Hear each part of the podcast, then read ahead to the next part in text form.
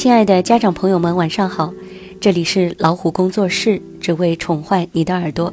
我是主播夏天。今晚我要和大家分享一篇文章：母亲的高度就是孩子的起跑线。我们总在说，别让孩子输在起跑线上，殊不知，孩子的起跑线取决于母亲的高度。闺蜜跟我吐槽她家隔壁的租房者，那是一对二十多岁的年轻夫妇，带着一个五六岁的小男孩。年轻女人似乎没有开心的时候，几乎每天都会扯着嗓门训斥孩子，要不就在大声抱怨老公是个窝囊废。而男人经常上夜班，看起来老实巴交，很少听见他在家里发声。有一天凌晨两点多，小男孩突然哭喊着：“我要妈妈，我害怕。”家里竟然没有大人。闺蜜实在听不下去了，就去敲门，想安慰一下孩子，可小男孩拒绝开门。这样断断续续哭了两个多小时，直到大概六点，才听见那个妈妈回来的声响。以及她用一贯的大嗓门责骂孩子胆小的声音。闺蜜当时心想：把这么小的孩子独自放在家里，大晚上的干嘛去了？后来才听说，这女人没有工作，平日里混迹于棋牌室。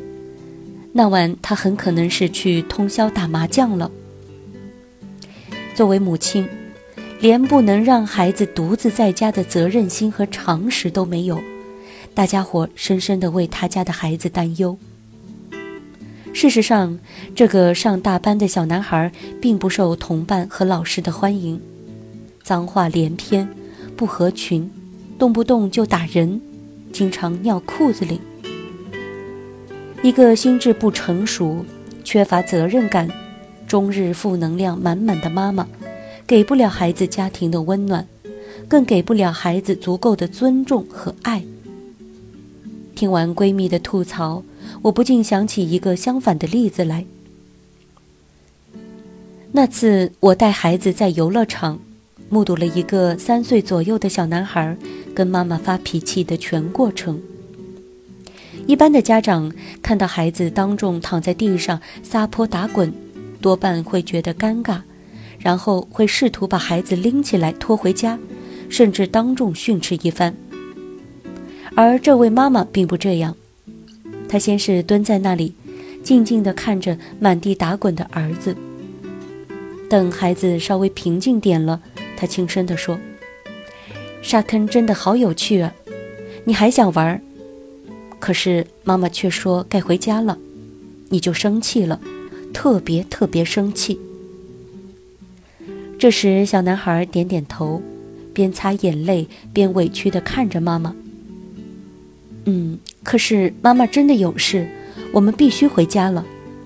有时间，妈妈还带你来。下次我们早点来，争取抢到全套的挖沙工具，好不好？小男孩闻言，两眼放光。小桶子、铲子、把子、运沙车、沙堡模型都要。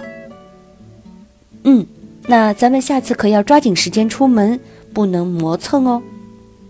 好。前后不过一两分钟，一场母子大战还没开始就已经结束了。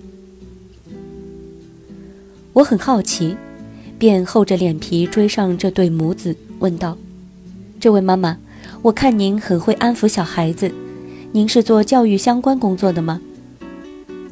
那位妈妈愣了一下，微笑着说：“哦，不是的，小时候我妈也是这么跟我说话的，我就直接偷懒搬过来了。这哪是偷懒呢？这分明是智慧的传承。原来真正好的育儿理念适用于不同的时代，好妈妈至少会让三代人受益。社会学有个词叫做。”代际复制，大意呢是子女的经济状况和社会地位等，往往趋向于与其父母一致。所以，力争上游，本质上拼的是家庭教育。于是，在家庭中承担大部分子女教养工作的母亲，是否有足够的教育智慧，就显得格外重要。莫言在诺贝尔文学奖的领奖台上说：“最要感谢的人是母亲。”这位普通的农村妇女。当儿子因不小心打破家里仅有的暖水瓶而战战兢兢时，她没有打骂，那一声叹息足以让儿子懂得生活不易，珍惜眼前的一事一物。当儿子被周遭的人取笑样貌丑陋时，他告诉儿子：“你善良，你做好事，你美着呢。”用言行帮助儿子重拾自信。当儿子看不惯乞讨者不想要窝头，而是饺子时，他把自己仅有的半碗饺子倒进乞讨者的碗里，教会儿子什么是悲悯。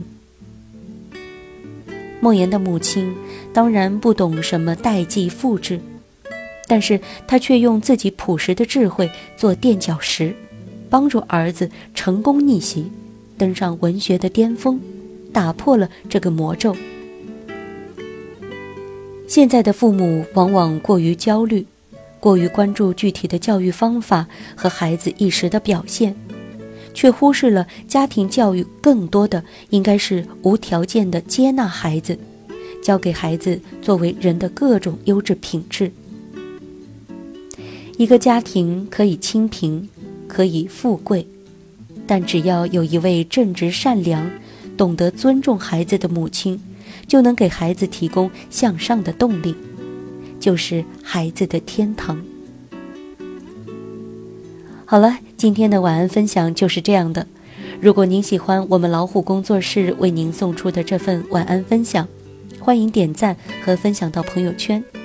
您还可以用手机微信订阅公众号“老虎工作室”，我们会将更多优质的资源分享给大家。